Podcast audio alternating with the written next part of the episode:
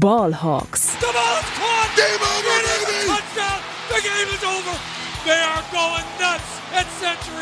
Hey und herzlich willkommen zum offiziellen Podcast der German Seahawkers. Heute mit Max und Henry. Einen wunderschönen guten Tag und herzlich willkommen zu einer weiteren Folge Ballhawks, dem offiziellen Podcast der German Seahawkers. Mein Name ist Max Brending und heute auch zurück aus der kleinen Pause, die wir uns genommen haben. Wieder da ist der Henry Wohlfahrt.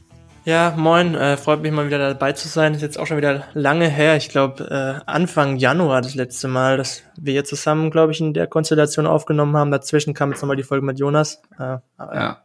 Ja, das stimmt. Wir haben uns ja für, für die Playoffs erstmal alle freigenommen, weil uns so ein bisschen die Laune am, am über die Seahawks reden auch vergangen ist, äh, verständlicherweise.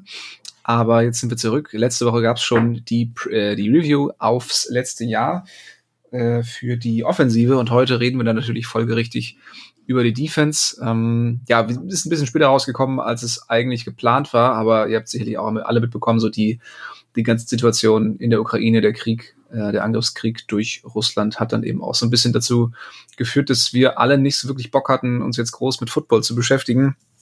Ähm, und auch wenn, wenn die Situation natürlich nach wie vor ähm, absolut akut ist und, und sich auch nicht wirklich bessert, ist es nun mal so, nach ein paar Tagen, ähm, ja, kann man, kann man dann mittlerweile auch versuchen, sich ein bisschen abzulenken mit sowas.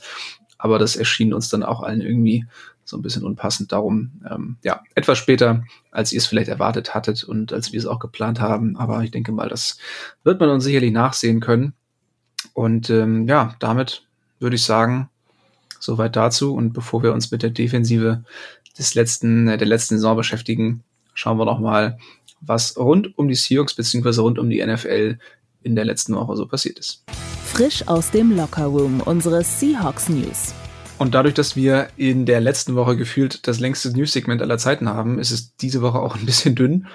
Ähm, was man sagen kann, ist, dass ja höchstwahrscheinlich äh, mit an Sicherheit grenzender Wahrscheinlichkeit die Tampa Bay Buccaneers äh, das Heimteam sein werden, das das erste Spiel in Deutschland bestreitet, 2022 in München. Und ähm, als Seahawks-Fan kann man sich jetzt tatsächlich noch ein bisschen Hoffnung machen, denn die Seahawks spielen in der kommenden Saison auswärts gegen Tampa. Das heißt, die Seahawks sind hier einer von ähm, insgesamt neun möglichen äh, Kontrahenten. Die NFC hat ein Heimspiel mehr als die AFC dieses Jahr. Das heißt, es äh, sind auf jeden Fall noch ein paar andere Möglichkeiten da. Ähm, am wahrscheinlichsten werden momentan die Kansas City Chiefs gehandelt. Das heißt, am besten nicht allzu viel Hoffnung machen, aber die Seahawks sind auf jeden Fall noch nicht vom Tisch. Von daher weiter Daumen drücken. Ich glaube, endgültig entschieden wird's erst im Mai, oder?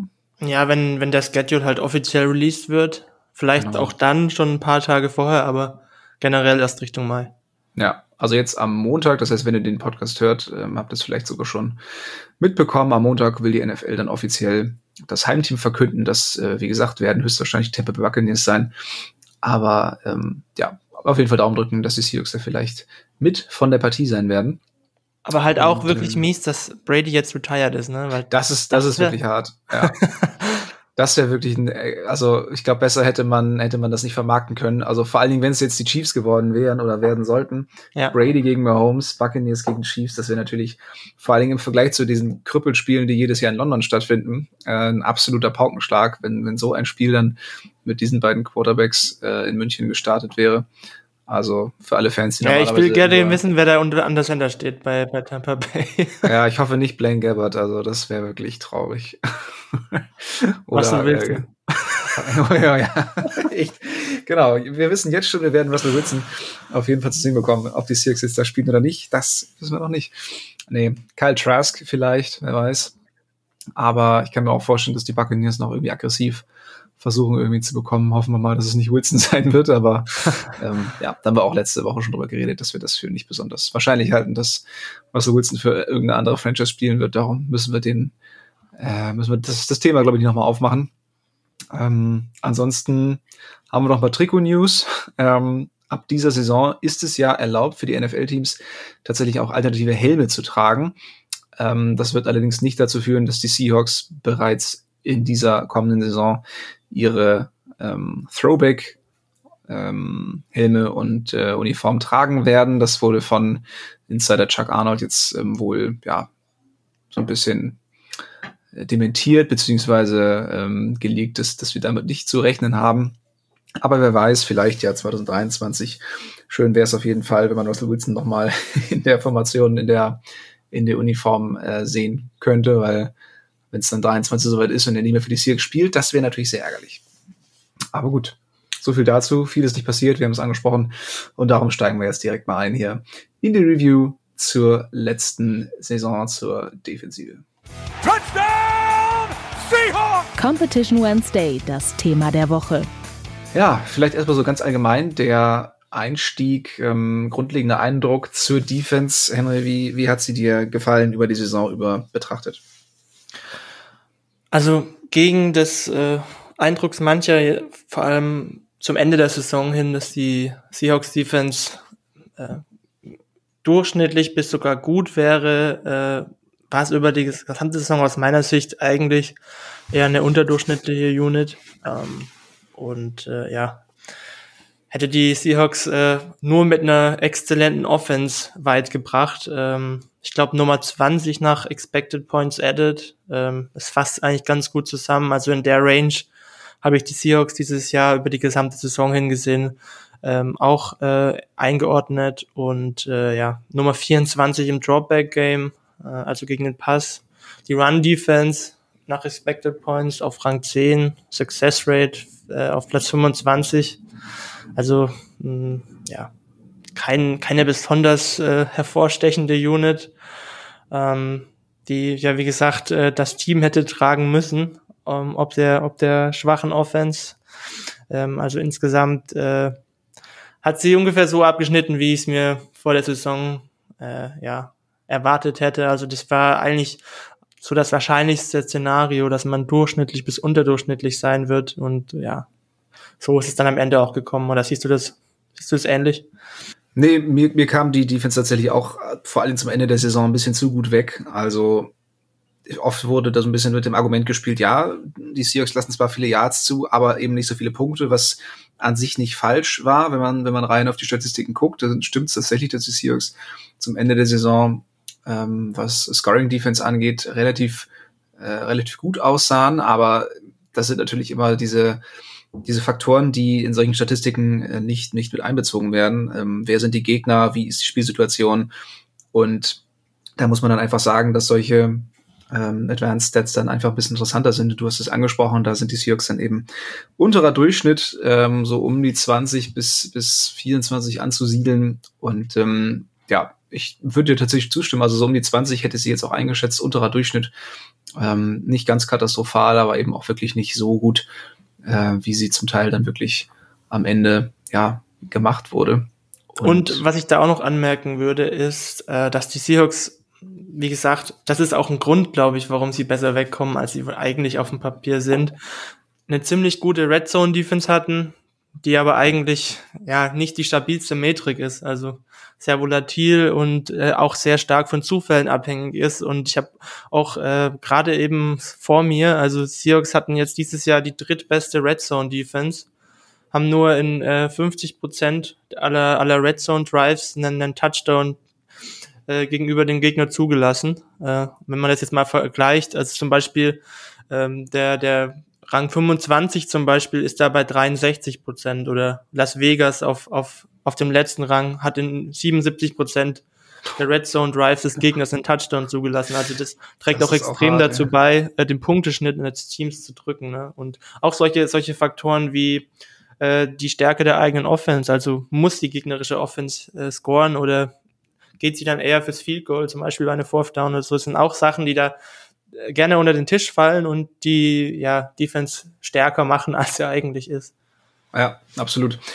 Ähm, genau, genau solche Faktoren meinte ich eben, die dann eben nicht äh, wirklich mit, mit einberechnet werden. Auch ganz interessant ist, Seahawks haben relativ wenig Turnover auf der defensiven Seite forcieren können. Ja. Das ist ja auch eher, eher ein Stat, der, der oftmals nicht so wirklich übertragbar ist ähm, auf, auf kommende Saisons. Defensive Leistung ja sowieso immer sehr wechselhaft, äh, schwierig zu predikten. Aber ja, Turnover relativ schwach diese Saison, abgesehen von Quandre Dix natürlich. Ähm, da kam, kam relativ wenig beisammen. Darum, ja, würde ich auch sagen, so insgesamt defensive Leistung ungefähr das, was man erwarten konnte, wobei ich persönlich doch etwas optimistischer war vor der Saison. Also ich war dann doch nochmal enttäuscht. Mhm. Ähm, jetzt nicht extrem, ich habe jetzt auch keine Elite-Unit erwartet, aber das, was einem dann da so angeboten wurde, ähm, ja, war dann eben doch etwas unter dem, was ich mir erhofft hatte, vor allen Dingen auch ähm, in der Defensive Line, zu der wir vielleicht jetzt auch direkt einmal übergehen können. Ähm, da haben wir ja vor der Saison eigentlich, wir wurden nicht müde zu betonen, dass die Seahawks ein bisschen da auf Masse statt Klasse gehen. Ich glaube, wir haben sogar eine ähm, eine Folge so genannt, eine Podcast-Folge, weil, weil das halt wirklich spannend war zu sehen, dass die Seahawks sehr viel in, in also ja, investieren im Sinne von in, in sehr viele Spiele investieren in der Line, davon aber keiner so richtig ähm, Elite-Niveau hat. Carlos Dunlap da noch so der äh, ja. prominenteste Name. Wie, wie würdest du im Nachhinein, ähm, also wie würdest du dann äh, ja, Process und Result immer so ein bisschen, die sich gegenüberstehen, wie würdest du dann am Ende ähm, ja, das Ergebnis äh, bewerten, was dann dabei rumkam in der Defensive Line. Ich habe gerade gar keine Zahlen zur Pressure Rate der ganzen Defensive Line oder Passers Win Rate vor mir, aber wie du schon sagst, äh, den Seahawks hat dieser Elite Edge Rusher gefehlt und ich glaube, ähm, dass äh, ja diese Philosophie, dass man viele Rotationsspieler hat, äh, durchaus auch funktionieren kann. Äh, also viele äh, relativ gute Rotationsspiele oder durchschnittlich bis gute, dass das funktionieren kann, aber wahrscheinlich braucht man auch dafür wenigstens einen, der den Pass Rush halt verlässlich tragen kann. Und das war bei den Seahawks äh, nur so semi der Fall diese Saison. Also es gab nie diese ganz klare Eins, auf die sich der Gegner auch einstellen muss, musste, so dass man die anderen Passrusher noch, äh, noch, noch stärker rotieren konnte, die dann frisch reinkommen zum Beispiel. Und äh, ja, das war dann schon das Problem. Also es war dann am Ende zu viel Masse und äh, zu wenig Klasse in der Spitze. Äh, und das äh, hatte halt dann eben auch auf, Auswirkungen auf den Passrush.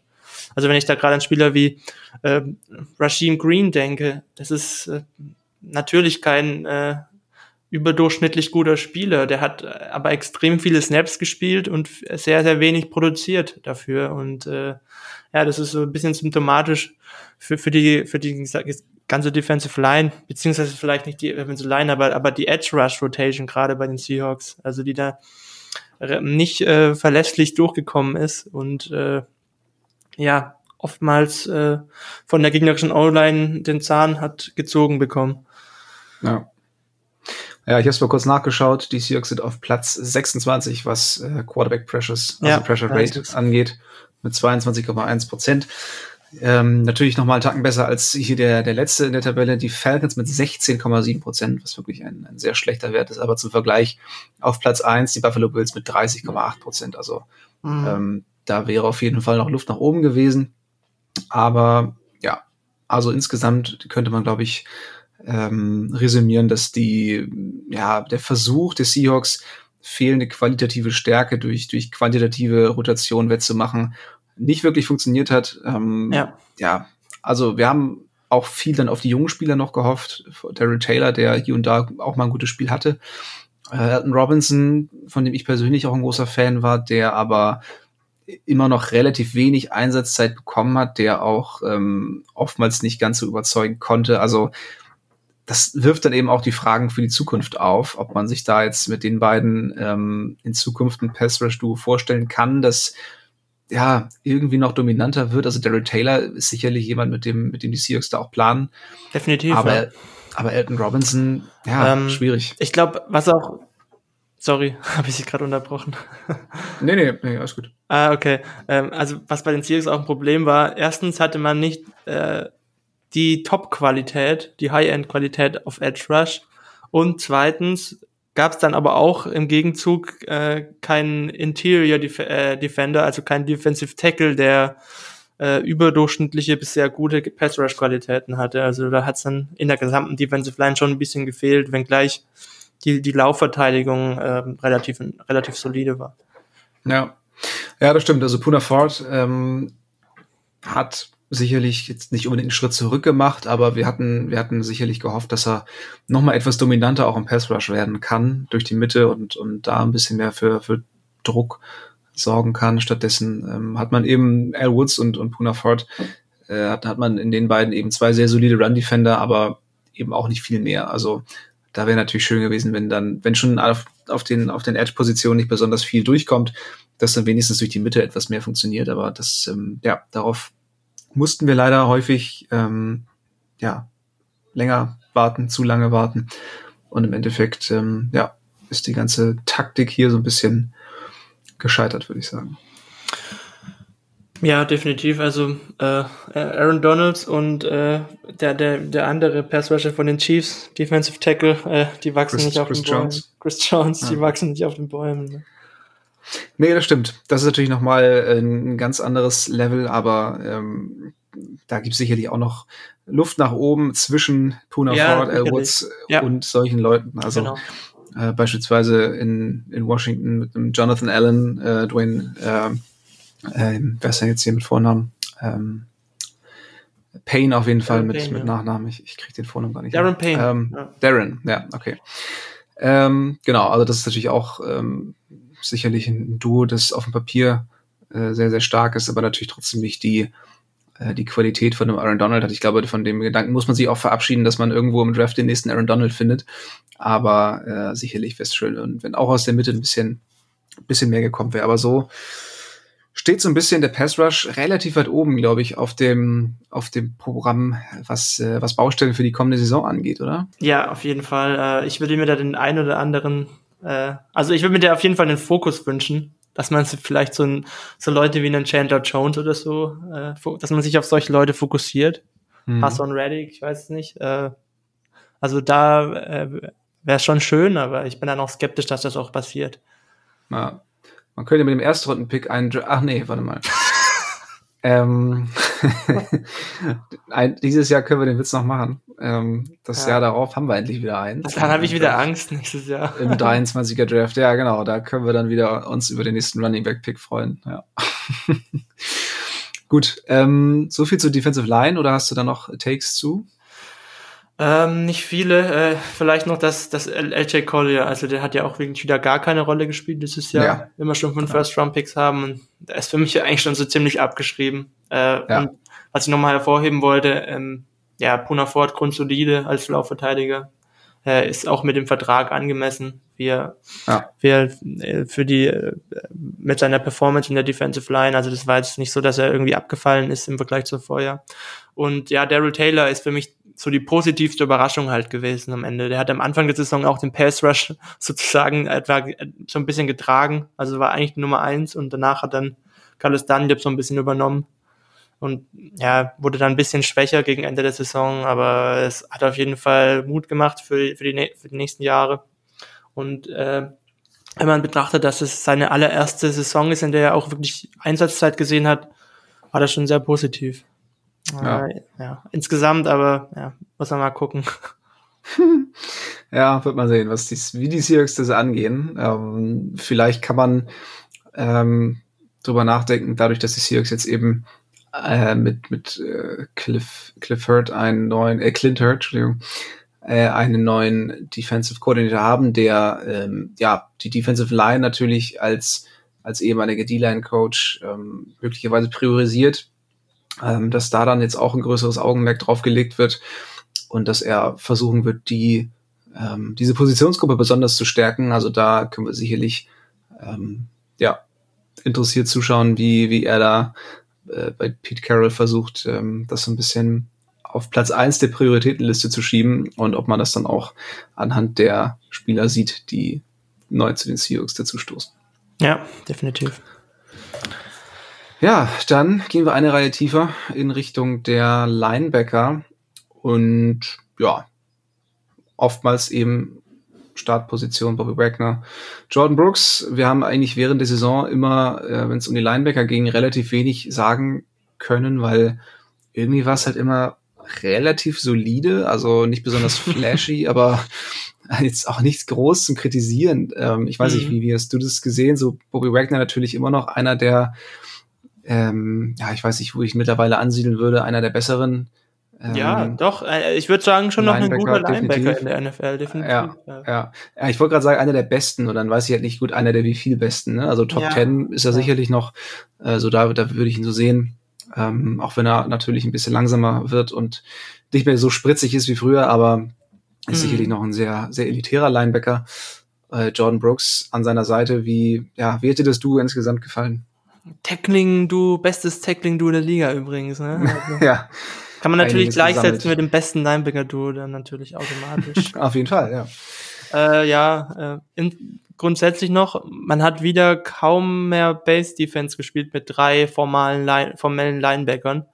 Also den Laden haben da eigentlich Brooks und Wagner alleine geschmissen. Sie waren auch kaum verletzt und haben nahezu keine Snaps verpasst, meines Wissens. Ähm, grundsätzlich, ja, es ist schwierig, das zu evaluieren. Äh, aber es wird halt auch immer undankbarer mit der Zeit, äh, Linebacker in der NFL zu spielen.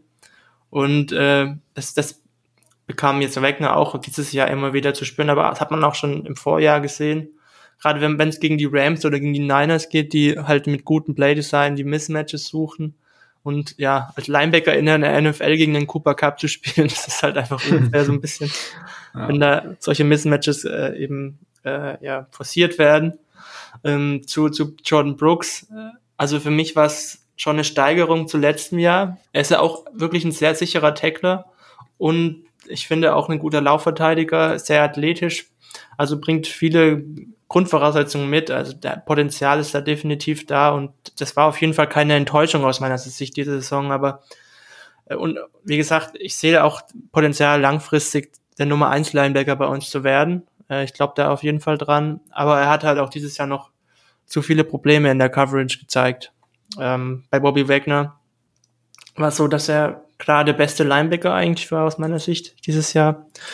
Ähm, jetzt ist es halt so, dass er einen relativ hohen Cap-Hit hat, äh, von 20 Millionen, glaube ich. Und man ihn halt entlassen könnte und dadurch 16 Millionen Euro, äh, 16 Millionen Dollar sparen könnte. Ja, das ist etwas, womit wir schon mal so ein bisschen geliebäugelt haben, ähm, was dann natürlich auch bei den Seahawks-Fans, bei unseren Zuhörern, bei euch nicht teilweise nicht ganz so gut ankam, was wir natürlich verstehen können. Das ist halt ähm, eine absolute Franchise-Legende, mit der wir alle so ein bisschen äh, ja nicht nicht aufgewachsen sind, aber eben als Seahawks-Fans ein bisschen ähm, ja gewachsen sind, groß geworden sind und ähm, er ist halt auch zusammen mit, mit Wilson der Letzte, der noch aus dem Super Bowl-Team übrig ist. Also das ist sicherlich jemand, an dem man nicht so leichtfertig rangeht, wenn es um, um Cuts geht, aber da muss ja, man. Ja, das hat so man aber bei einem Richard Sherman genauso wenig gemacht, ne? Muss man auch mal dazu sagen. Ja, ja, ja. Sherman, Cam Chancellor damals verletzt und, und äh, Thomas. Ja, ich würde mir ganz ehrlich sogar wünschen, dass man den gleichen Approach da hat. Bei, bei Richard Sherman hat man auch gesagt, ja gut, ähm, wir geben denen äh, ähm, ja einen Start in die Free Agency früher als äh, ja für alle anderen, weil wir dich halt cutten.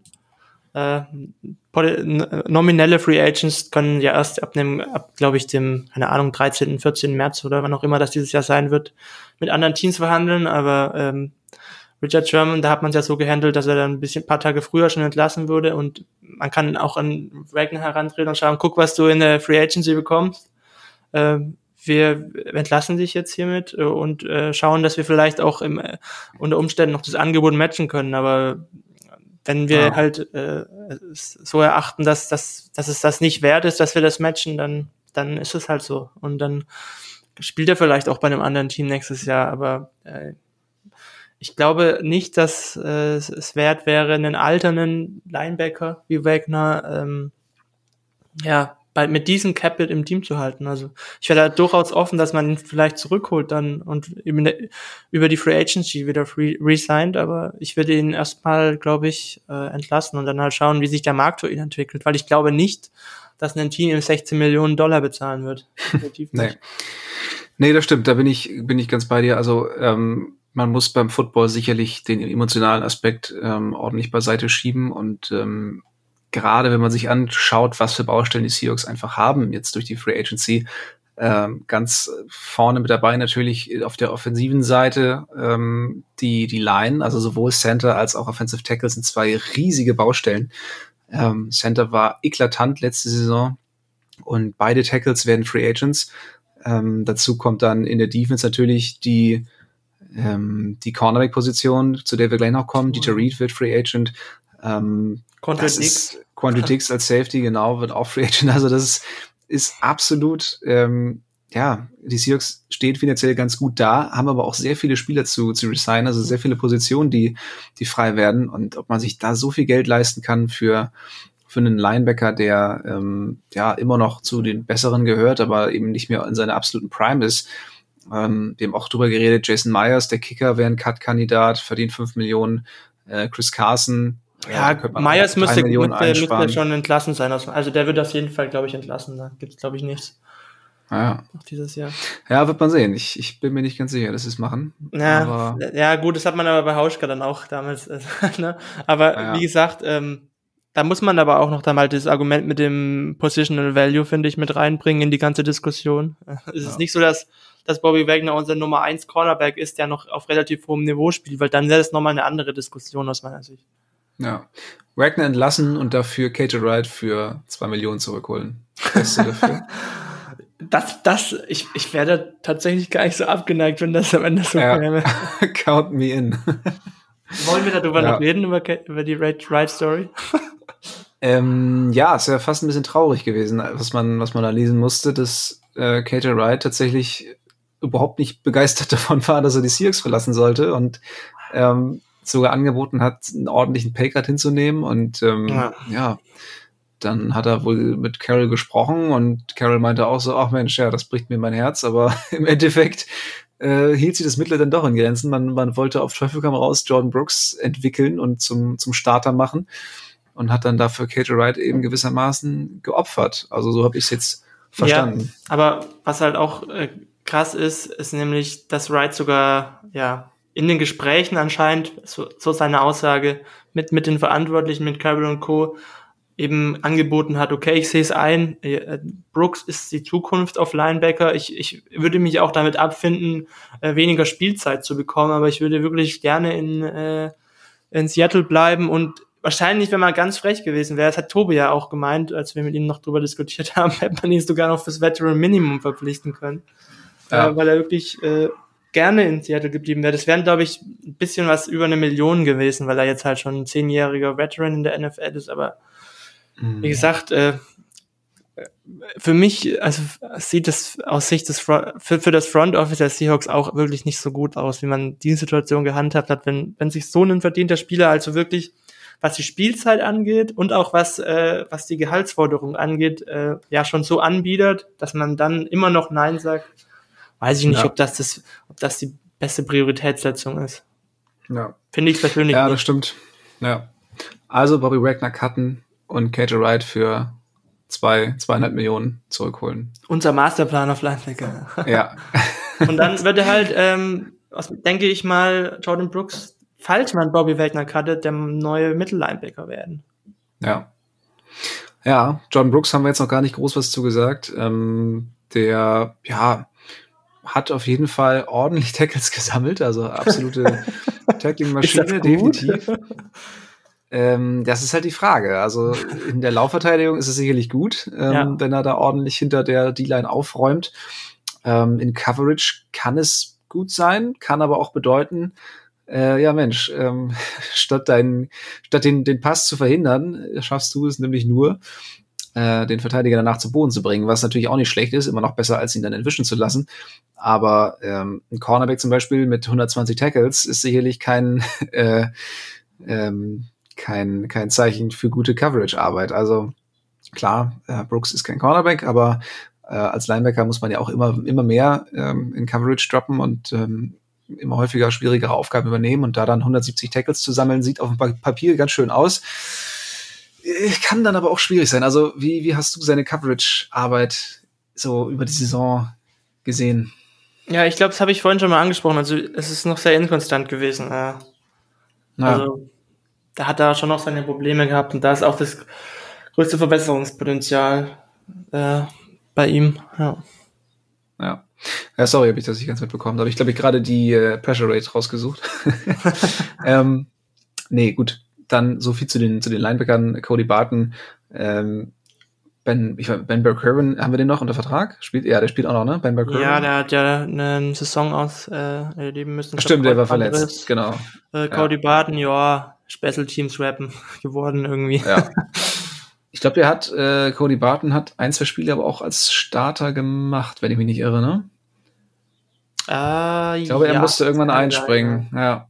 Es war, glaube ich, gar nicht so schrecklich tatsächlich. Da haben wir nämlich dann noch das, das Narrativ hat sich bei uns dann noch verstärkt, äh, dass es ohne, ohne Wagner gar nicht so schlimm aussieht.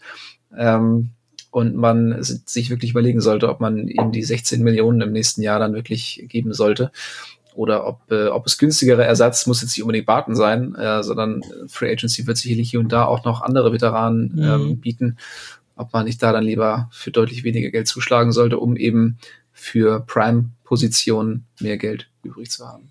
Ja. Apropos Prime-Positionen, kommen wir zu den Cornerbacks. Die Überleitungen heute sind wirklich on fleek. Ähm, DJ Reed, wir haben ihn angesprochen, wird Free Agent.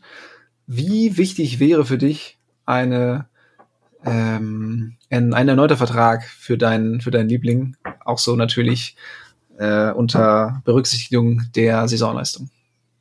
Sehr, sehr wichtig. Ähm, er war ja im Vorjahr schon ziemlich gut und ich glaube auch, dass er NFL-weit äh, nicht so wertvoll eingeschätzt wird. Es hat vielleicht auch was mit seiner Größe zu tun, aber es ist eine andere Geschichte, als ein Shaquille Griffin letztes Jahr auf den Markt kam mit 25 nach seinem Rookie-Deal als Third-Round-Pick. Ähm, von dem her glaube ich, dass man den vielleicht sogar ein bisschen unter Wert zurückbekommen würde. Äh, und das nächste ist unsere Cornerback-Situation, wenn man jetzt nur diejenigen Spieler äh, im Death-Chart äh, betrachtet, die noch unter Vertrag sind, sieht einfach richtig, richtig schlecht aus. Ähm, ich weiß ehrlich gesagt gar nicht, wer da die Nummer eins wäre auf Outside Cornerback. Äh, aber auch unter dem Aspekt äh, wäre ich ein ganz klarer Fan davon, äh, TJ Reed äh, ja, zu resignen. Ich, bei Nummer, bei, bei PFF war er Nummer 8 übrigens von 116. Ähm, mhm. Und äh, generell war die Entscheidung, Shaquille Griffin ziehen zu lassen für diese 14, 15 Millionen oder was das waren, nach, nach Jacksonville und äh, Reed zum Nummer 1 Corner zu machen, der richtige Move. Von dem her, ja, ganz klares, äh, ganz klarer Daumen hoch für, für eine Vertragsverlängerung von DJ Reed. Ja, ich habe ja auch noch mal ähm, ein paar Stats und zwar wurde DJ Reed 88 Mal angeworfen und hat von diesen 88 Pässen, die auf ihn geworfen wurden, nur 42 zugelassen. Das ist eine Quote von 47,7 Prozent, damit Platz drei äh, in der NFL. Und mhm. äh, das hat mich echt überrascht. Also das ähm, ist schon, schon wirklich ordentlich. Ähm, also er hat äh, sich das tatsächlich relativ relativ gut gemausert da oben und ich, ich stimme dir zu, ich glaube, der fliegt tatsächlich ein bisschen unterm Radar. Also ich, so in den in den Top ähm, Listen, die ich bis jetzt so gesehen habe für upcoming äh, Free Agents, äh, taucht er relativ weit unten meist erst auf. Also ist auch, was die Seahawks angeht, immer so ein bisschen im Schatten von äh, Quandre Diggs, wenn es um Free Agents äh, geht für die kommende Saison. Da haben, glaube ich, deutlich mehr Leute ein Auge drauf, weil eben diese, diese fünf Interceptions von äh, Dix immer so, ja. so schön hervorlugen. Aber also wenn ich mir aussuchen müsste, Dix oder Reed behalten, würde ich mir definitiv, würde ich mich für Reed entscheiden. Ja. Ähm, ja. Einfach, auch. weil eben, ja, Nummer eins. Da ist der Value auch stärker da. Genau, Nicht nur ja, wegen Positional genau. Value, sondern auch, weil ich glaube, dass man ihn günstiger bekommen würde. Also. Ja, Preis-Leistung Preis, auf jeden Fall. Preiswerter auch, bekommen stimmt. würde. Ja. ja. Dazu DJ Reed auch mit zwei Interceptions. Das ist sicherlich nicht sein Steckenpferd, aber ist jetzt nicht so, dass er da völlig unproduktiv gewesen wäre. Also das darf man dann auch im Vergleich zu Dix nicht, nicht völlig vergessen. Ähm, also ja, für mich auch ähm, absolut, absolute Priorität, Dick, äh, DJ Reed möglichst schnell dann äh, ja, zu verlängern. Ja. Dahinter Nummer zwei, ähm, Nummer zwei Cornerback war zu Beginn der Saison doch ein bisschen viel Chaos. Also oh ja. Äh, Witherspoon wurde geholt in der Free Agency für, ich glaube, vier Millionen waren's und ja. ähm, dann wurde er vor der Saison noch, ich glaube, ne, in der in der Preseason ja. haben sie ihn, glaube ich, äh, ja zu den Steelers getradet. Und ähm, ja, das, das kam dann doch etwas überraschend. Ähm, stattdessen dann wieder Trey Flowers am Anfang der Saison, was natürlich dann auch wieder fulminant in die Hose natürlich, gegangen ist. Es, war, es war klar, dass es in die Hose geht. also das war wirklich, da habe ich immer, äh, äh, ich weiß nicht, hast du Far Cry 3 mal gespielt? Äh, ja, mal ganz kurz, aber. Da gibt's, da gibt's diesen Bösewicht, äh, Vars heißt der, und der, der sitzt dann da neben, neben einem selbst als Hauptcharakter und, und fragt dann so, weißt du eigentlich, was die Definition von Wahnsinn ist? Und dann hieß es, ähm, die Dinge immer wieder zu versuchen und glauben, dass es, dass es irgendwie noch was Neues passiert oder dass es anders ausgehen würde. Ja. Und so sind so ein bisschen die Seahawks mit Trey Flowers. Vielleicht auch, ist er dieses Jahr ja besser. Das ist mir auch durch den Kopf gegangen, als Trey Flowers in den Super Bowl eingewechselt wurde, weil, weil Oh der Gott, zweite ja. Cornerback sich verletzt hatte. Ja, Trey Flowers für die Bengals im Super Bowl gespielt. Also das, das hätte ich auch nicht mehr erwartet. Aber gut. Ähm, Wenn dir vor der Saison jemand gesagt hätte, dass Trey Flowers dieses Jahr im Super Bowl spielt, hätte ich mich natürlich gefreut.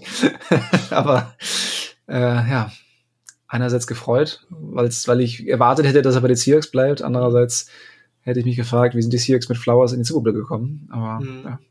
Aber wie, wie, hast du Sidney Jones gesehen? Also ich fand, das war nicht allzu schlecht. Also am Anfang vielleicht ein bisschen mit Problemen, aber Mhm. grundsolide, würde ich sagen. Und wenn ich mich da jetzt wieder auf PFF berufen darf, Entschuldigung an diejenigen, die mich jetzt dafür Wir haben, wir haben auch andere Statistiken eingebracht. Also, ist, also dafür dürfen wir auch PFF ab und zu nennen, glaube ich.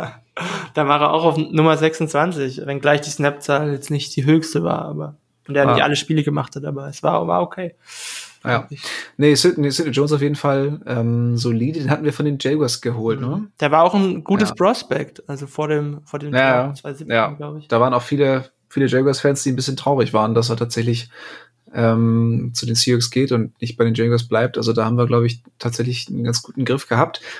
Ähm, wer mich allerdings noch positiv überrascht hat, äh, war Rookie Cornerback Trey Brown, Ja, der, voll. Äh, ich glaube, Viertrunden-Pick war, glaube ich. Ja, ähm, ähnlich anders heißt wie DJ Reed, also ähm, witzigerweise dann gerade die Pete Carroll Defense, die ja früher immer gefühlt nur auf die Körperform, auf die Größe geschaut hat, gerade da äh, liefen dann zum Teil zwei undersized äh, Cornerbacks auf den beiden äh, Positionen rum. Und äh, ja, Trey Brown hat mir unglaublich Spaß gemacht, unglaublich viel Spaß gemacht, ähm, sehr steller Corner, harter Hitter, ähm, klebte immer sehr, sehr nah an den, an den Angreifern, an den Receivern dran. Also, ja, dann leider verletzt irgendwann. Ich weiß nicht, was hatte er? ich glaube, der hat eine ähnliche Verletzung, wie, wie Will Disley sich zugezogen hatte, so Patellasehne oder sowas. Also relativ Ja. schwere Verletzung, deswegen, ja, also ich hoffe, dass er wieder äh, dahin kommt, also da anknüpfen kann, wo er aufgehört hat. Und äh, dann wäre er, glaube ich, eine, ein sehr, sehr guter Rookie-Pick, äh, muss man auch echt mal sagen, weil da direkt reinzukommen und so abzuliefern, das äh, haben nur wenige Rookies für die Seahawks in den letzten Jahren geschafft. Ja, ja das stimmt. Also, DJ, äh, DJ Reed sage ich schon. Ähm, Trey Brown. Trey Brown, genau, hatte, hatte Patella, ist richtig, äh, wurde auch schon äh, relativ, relativ schnell danach operiert und alles gut verlaufen. Also man erwartet eine äh, volle, volle Recovery. Ähm, also ja. Das ist heutzutage soll- sowieso echt krass, was da möglich ist mit 24-7 Füße, weil gerade auch Ja. was Achillessehnenverletzung angeht, ey, was früher eigentlich Riesenprobleme waren für Sportler, sind heutzutage echt. Ich, ich erinnere da nur an, an, ich erinnere ja immer wieder, ich glaube fast jede zweite Folge an Cooper Cup, der von der ACL zurückgekommen ist und jetzt so eine Saison Ja. gespielt hat. Also, Äh, noch krasser finde ich Cam Akers, dass er sich einfach die Achillessehne genau, das, in der das ist, das Vorbereitung ist reißt. genau sowas, was die moderne Medizin Ja. möglich macht. Das ist ein echt Ja. Respekt. Nee, genau. Also Head Team äh, Physician Dr. Red äh, Cal Fan hatte zu der Verletzung gesagt, äh, sechs Wochen auf Krücken und danach ähm, ja Rehabilitation wahrscheinlich so sechs bis sieben Monate. Und dann der Satz, den man natürlich gerne hört, I expect him to make a full recovery. Also ja, Ja. das äh, ist natürlich schön. Hier tatsächlich ganz spontan mal eben ein paar Stats. Ähm, acht Receptions erlaubt auf äh, bei, bei 17 Tagen. Das ist natürlich eine sehr kleine Sample Size, aber 47,1 Prozent auf jeden Fall auch ein guter Wert. Insgesamt 75 Yards erlaubt, davon 31 in dem Play, in dem er sich verletzt hatte. Ähm, kein Touchdown äh, erlaubt, ein Pass Breakup und ähm, ja gut, Passer Rating ist natürlich immer ein bisschen äh, keine, keine besonders aussagekräftige Stat, aber da eben auch Passer Rating erlaubt von 59,7. Also ja, das ist auf jeden Fall äh, sind auf jeden Fall Zahlen, äh, auf die man, auf die man aufbauen kann. Also auf Trey Brown freue ich mich sehr für die kommende Saison. Also der Ja. wird auf jeden Fall mein, mein Breakout-Player werden, wenn ich den Text wieder schreiben sollte fürs, Und das, wenn er von so einer ja. Verletzung kommt, ey. ja, ja, ja, ich, ich, äh, ich glaube daran. Ja, mal gucken. Also deswegen kann man sich da auch nicht drauf verlassen, dass er jetzt wieder jetzt Nummer zwei Corner wird. Deswegen, äh, ja, würde ich auch, wäre ich auch ein Fan davon, wenn man günstig zum Beispiel einen Sidney Jones resignen kann. Ja, oder allgemein auch in der, in der Free Agency äh, nochmal zuschlägt. Also nur weil ich, weil ich mit Brown zufrieden war, heißt natürlich nicht, dass man da keine Competition ja. schaffen darf. Ähm, das äh, ist sicherlich nie verkehrt. Und gerade auf so einer wichtigen Position ist es immer gut, tief besetzt zu sein. Ja. Ähm, ja, wollen wir mal Richtung Nickel schauen. Da mhm. hat Madi relativ äh, relativ äh, ohne Konkurrenz in den Job bekommen, weil Marquise Blair sich schon wieder verletzt hat. Ja. Ähm, der war nämlich für diese Saison mein Breakout-Player. Siehst du, du jinxst das einfach immer ja, wieder, ne? Ja, ich sollte das lassen. Ähm, ja, Ugo Amadi, was, was meinst du? Hat er seinen Job jetzt sicher oder sollte nee, man da noch ein bisschen nachlegen? Also, alles andere als sicher. Es war jetzt keine überragende Saison, überhaupt nicht. Nee. Ähm, deswegen erwarte ich da auch, dass man ihm wieder viel Competition äh, und auch qualitativ hochwertige Competition äh, von, von Kopf setzt und äh, ja, Marquise Player, was soll ich dazu sagen? Äh, der wäre eigentlich mal ein referierter Nickel-Starter. Es tut einem, kann eigentlich nur noch, kann einem nur noch leid tun. Also jetzt schon wieder Saison aus. Äh, ich weiß nicht, der kann kaum fit bleiben. Andererseits bei solchen Verletzungen das hat eigentlich nichts mit dem Spieler selbst zu tun, weil teilweise verletzen sich Spieler im College äh, am Kreuzband zwei, dreimal in Folge und gehen dann eine verletzungsfrei durch ihre NFL-Karriere. Zum ja. Teil auch andersrum, siehe Rashad Penny, der im College eigentlich fast ausschließlich verletzungsfrei. Ich weiß gar nicht, ob er überhaupt einen hatte. Das war auch ein Grund, warum die Seahawks ihn gedraftet haben. Das haben sie in der PK danach gesagt. Jetzt mache ich schon wieder so einen riesen äh, Bogen, äh, aber mein Punkt äh. ist, ähm, ja, der braucht auf jeden Fall Competition. ja.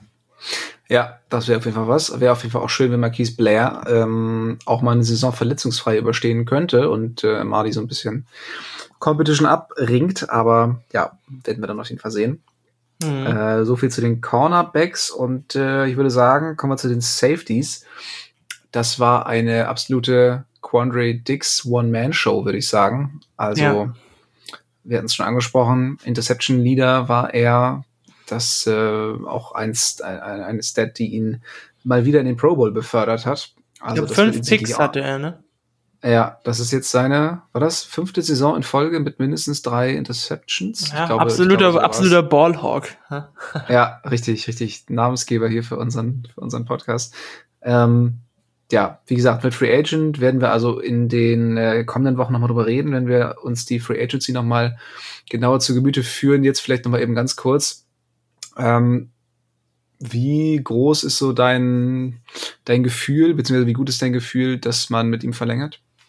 Es gab ja schon von beiden Seiten Bekundungen, dass man Interesse hat äh, auf ein, äh, bezüglich einer Vertragsverlängerung, von dem her ähm, halte ich das ähm, von allen Safeties, die auf dem Markt sind, für am wahrscheinlichsten, dass man, dass man Grant Dix resigned, weil da auch so ein bisschen das Vertrauen von, von Carroll und Co. da ist, von dem defensiven Staff, weil er halt im System ist und so weiter und so fort. Nichtsdestotrotz gibt's auch andere attraktive Optionen. Also der Safety-Markt sieht dieses Jahr echt nicht so schlecht aus. Auch jüngere Optionen, äh, von dem her es ist alles andere als sicher. Ich weiß nicht, ich würde jetzt mal so als 50-50 einschätzen, ob er, ob er zurückkommt oder nicht. Und wenn ja. nicht, dann wird man sich halt auf andere Optionen verlassen müssen. Frage ja, ist auch, ja, Frage ist auch, wie, wie, wie stark ist man bereit, da nochmal, also in die zweite, in den zweiten Safety-Spot äh, mhm. Top-Tier-Money reinzuballern. Äh, ich glaube, da ist vielleicht dann doch Quandre Dix die bessere Option, als wenn man versucht, äh, bei, bei einem Safety wie Marcus Williams, das ist ja auch so dieser klassische Deep Safety, der 25 von den Saints äh, und auch fast noch ein besserer Spieler, zumindest in den letzten, zumindest dieses Jahr, vielleicht auch in den letzten zwei, drei Jahren. Äh, und abgesehen vom Minnesota Miracle. ja, das war seine Rookie-Season, glaube ich. Äh, aber wie gesagt, ja. das wäre das, das wäre so der Top-Tier-Safety aus meiner Sicht dieses Jahr. Es gibt, auch Leute wie Tyron Matthew oder so, aber ich glaube, man sucht schon diesen Deep, Deep Safety. Ähm, aber dann kann schon sein, dass man lieber mit einem wie Quandre Dix geht, weil bei einem Marcus Williams wird es dann halt doch nochmal teurer. Ähm, bei einem Dix wäre so mein, mein Spielraum bei so 10 bis 12 Millionen pro Jahr. Und alles andere mhm. wäre schon etwas schmerzhafter. Ja, und selbst das ist ja schon, also wenn du überlegst, dass du dann, wenn man, wenn man das Geld von, von Jamal Adams dazu rechnet, dann halt irgendwie äh, ja 26 bis 28 Millionen pro Jahr in die Safety-Position knallst, ähm, das ja, tut schon ein bisschen weh. Also das war für mich immer so das Argument dagegen, dass man eben Jamal Adams schon so viel bezahlt. Aber Markus May, ja, Markus May könnte man übrigens holen. Da hat er man Jets Secondary Duo vereint. Ja. Und das ist auch kein, kein schlechter Deep Safety. Ja. ja, man kann hoffen, dadurch, dass das Angebot auf Safety so hoch ist, dass ja. vielleicht dann ähm, ja die die Preise ein bisschen gedrückt werden können ja. und dass man äh, dass es vielleicht nicht so viele Teams gibt, die die großes Interesse an einem Safety haben und dass dadurch dann eben äh, die Verhandlungsmasse für die für die Seahawks ein bisschen besser ist. Aber, Der Safety-Markt ja, ist sowieso ein bisschen eine Anomalie, finde ich. Ja, ja. Kann man kaum einschätzen, wie sich der entwickelt. Ja, also. ja vor allen Dingen auch, weil, weil dieser, ähm, der Value von Safeties ja auch sehr umstritten ist. Also für manche äh, ist es ist es keine besonders wichtige Position. Für andere, die das kommt denken auch immer aufs System um. an, ne? Ja. Genau, äh, denken gerade so ein bisschen um und und erachten die Safeties für für wichtiger und andere legen dann total große Priorität drauf und traden zwei First Round Picks dafür. Ne, soll es alles gegeben haben. Von daher äh, Ach, muss man Gott, da ey. auch schauen. von daher muss man da auch schauen, äh, an wen man da, äh, von wem man da redet, von welchem Team und mit welchem Ansatz die da rangehen. Aber ja, ja, Jamal Adams, was, was sagst du? Hat er sich gebessert? Hat man ihn Bände anders eingesetzt, besser eingesetzt? Ähm, was ist dir aufgefallen? Es war eigentlich fast noch schlechter als im, in seiner ersten Saison, weil er in, der, in derjenigen wenigstens ja im Pass Rush so eingesetzt wurde, dass er zumindest äh, ja immer wieder mal für den einen oder anderen Sack gut war. Diese Saison dahingehend kaum eingesetzt und in Coverage, also auch wieder nicht gut. Ganz einfach. Also immer ja. wieder ähm, tief geschlagen, ähm, wo man dann auch irgendwie gemerkt hat, dass es einfach nicht seine Welt ist, Deep Safety zu spielen. Aber selbst ja. auch äh, so ein, so ein äh, Half Deep Safety, also eine der beiden Seiten zu verteidigen, wo er bei den Chats zum Beispiel eigentlich äh, nicht die größten Probleme hatte, aber jetzt bei den Seahawks auf einmal das alles nicht mehr nicht mehr zeigt. Es weiß nicht, ob das mit seiner Verletzung zusammenhängt. Er hat jetzt auch ähm, wieder eine Schulter-OP gehabt und hatte eine vorzeitige Saison aus. Ähm, ich weiß gar nicht, wann das war, irgendwie zu Mitte der Saison, glaube ich. Mhm. Ähm, aber ach, ich sehe da irgendwie schwarz und man ist man ist an Jamal Adams halt jetzt noch mindestens mindestens drei Jahre, glaube ich, gebunden. Ja, äh, ab dann wird äh, überhaupt in Frage kommen, dass man ihn ohne einen Deadcap cuttet. Ähm, mhm. Und äh, ja, es, wir müssen jetzt, glaube ich, nicht nochmal den ganzen Trade im Einzelnen besprechen, sondern ich glaube, nee. es ist das Beste, wenn wir einfach nur die, die, die Leistung von Jamal Adams im, im für, für die letzte Saison äh, nochmal evaluieren. Und es war jetzt kein, kein Schritt nach vorne, würde ich sagen. Eher ein Schritt auf der Stelle oder etwas zurück.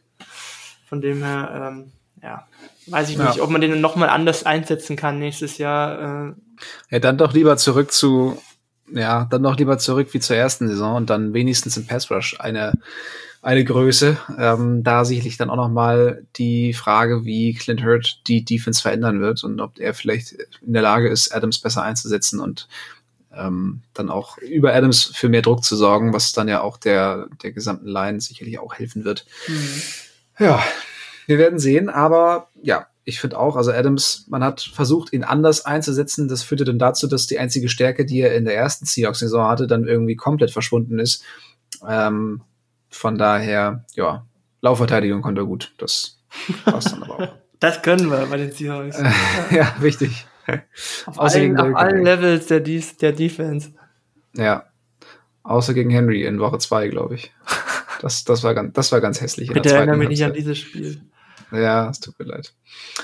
Äh, ja, Ryan Neal können wir noch kurz ansprechen. Ähm, wenn er gespielt hat, genau, wenn er gespielt hat, war okay. Ähm, hat jetzt nicht besonders viel Spielzeit gesehen, auch nicht mehr als letzte Saison. Darum äh, da sicherlich auch schwierig zu bewerten, ob er in der Lage wäre, im Fall der Fälle dann irgendwie dauerhaft einzuspringen. Aber ich bin da jetzt auch nicht so pessimistisch. Also ja, ist, ist okay. Ja. Ja, dann bleibt uns nur noch so ein bisschen Coaching. Wir haben es ja angesprochen, Ken Norton wurde entlassen. Clint Hurt wird äh, der Defense so ein bisschen seinen Stempel aufdrücken. Er hat schon angekündigt, er möchte aggressiver spielen. Äh, er möchte die Defensive Liner weniger in Coverage droppen lassen. Das waren auch wirklich immer Bilder, die uns äh, zur Weißglut getrieben haben. Ähm, ja. Aber besonders viel kann man da jetzt nicht zu sagen, glaube ich. Hast du irgendwelche Takes noch zum neuen Defensive Staff? Ich bin grundsätzlich äh, dem Ganzen positiv äh, eingestellt, also dass man in diese Richtung geht äh, und äh, ja, versucht so ein bisschen vielleicht auch Elemente aus dieser Vic Fangio Defense äh, mit, mit, einzu, mit einzubauen, vielleicht auch mehr mit zwei tiefen Safeties zu spielen ähm, und äh, bei allem anderen, da will ich mir eigentlich gar keine Takes anmaßen, weil ich kenne die Coaches nicht so eingehend, wie ich jetzt äh, Takes zu den Spielern irgendwie abgeben kann. Deswegen, äh, ja, ist da mein Take. Äh, ich bin froh, dass, dass man sich von dem jetzigen Coaching-Staff beziehungsweise dem Defensive Coordinator getrennt hat und auch dem Defensive Passing Coordinator. Und ja. dass man da eine andere Richtung geht. Ähm, aber ja, alles andere werden wir sehen. Äh, ich weiß nicht, ich, es war jetzt auch so, dass wir, als wir letztes Mal zusammen aufgenommen haben, noch über einen, über einen Firing von, von dem kompletten Staff, also Pete Carroll, inklusive vielleicht hm. auch Teilen des Front Office geredet haben. Ah. Wie gesagt, ich bin eh immer noch ein bisschen enttäuscht, dass man das nicht gemacht hat, dass man diesen Schritt nicht gegangen ist, weil ich äh, wäre da schon ein Befürworter von gewesen, sich auch von Pete Carroll zu trennen, aber gut, es war ja. eigentlich immer schon das Wahrscheinlichste, dass man das nicht macht. Und jetzt ist es halt nur der Defensive Coordinator geworden. Ja, ich bin gespannt. Äh, ich bin nicht ganz optimistisch, äh, was jetzt auch die kommende Saison wieder angeht. Äh, auch was den ganzen Coaching-Stuff, aber auch den Outlook des Teams angeht, äh, weil man ja keine wirklich einschneidenden Veränderungen durchgeführt hat und so ein bisschen Business as usual mäßig an die Sache herangeht. Zumindest fühlt sich so an. Ja. Ja, wir können gespannt sein auf jeden Fall. Also ausführliche Previews kommen natürlich dann auch, wenn die neue Saison näher rückt. Jetzt in den nächsten Wochen werden wir uns erstmal mit der Free Agency beschäftigen und dann steht ja auch der Draft schon vor der Tür. Von daher ähm, werdet ihr auf jeden Fall von uns auf dem Laufenden gehalten, was bei den Seahawks passiert. Und ich würde sagen, so viel, ähm, so viel zur Defense. Das war's für heute. Wir bedanken uns natürlich wie immer fürs Zuhören. Hoffen, ihr seid äh, nächste Woche wieder dabei und verabschieden uns wie immer mit einem gemeinsamen Go Hawks. Go Hawks. Weitere Infos zu den German Seahawkers gibt's natürlich auch auf unserer Website unter germanseahawkers.com.